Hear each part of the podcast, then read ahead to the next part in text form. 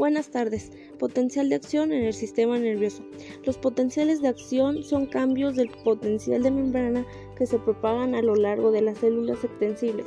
Se conocen mejor en las células nerviosas y, musculares, pero también ocurren en, otros en otras células como hueso, asociadas con la fecundación.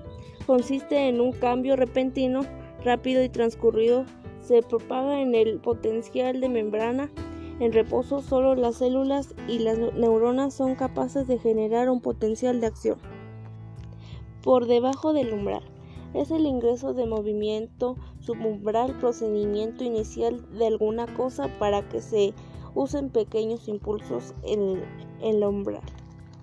Por encima del umbral es el punto en el que una persona se vuelve consciente del dolor. Subumbral procedimiento en el que se usan pequeños impulsos.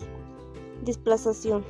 Es una potencia que se inicia cuando aumenta el voltaje de la membrana. Sobreexcitación se, abra, se, se abren canales de potencia activados. Repolarización se, su propósito es restaurar el potencial de membrana. Refractaridad. La refractaridad plaquetaria representa un problema clínico significativo que consiste en la transformación de plaquetas. Síntesis. Se trata de la terminación nerviosa membrana presináptica. Espacio y hendidura sináptica.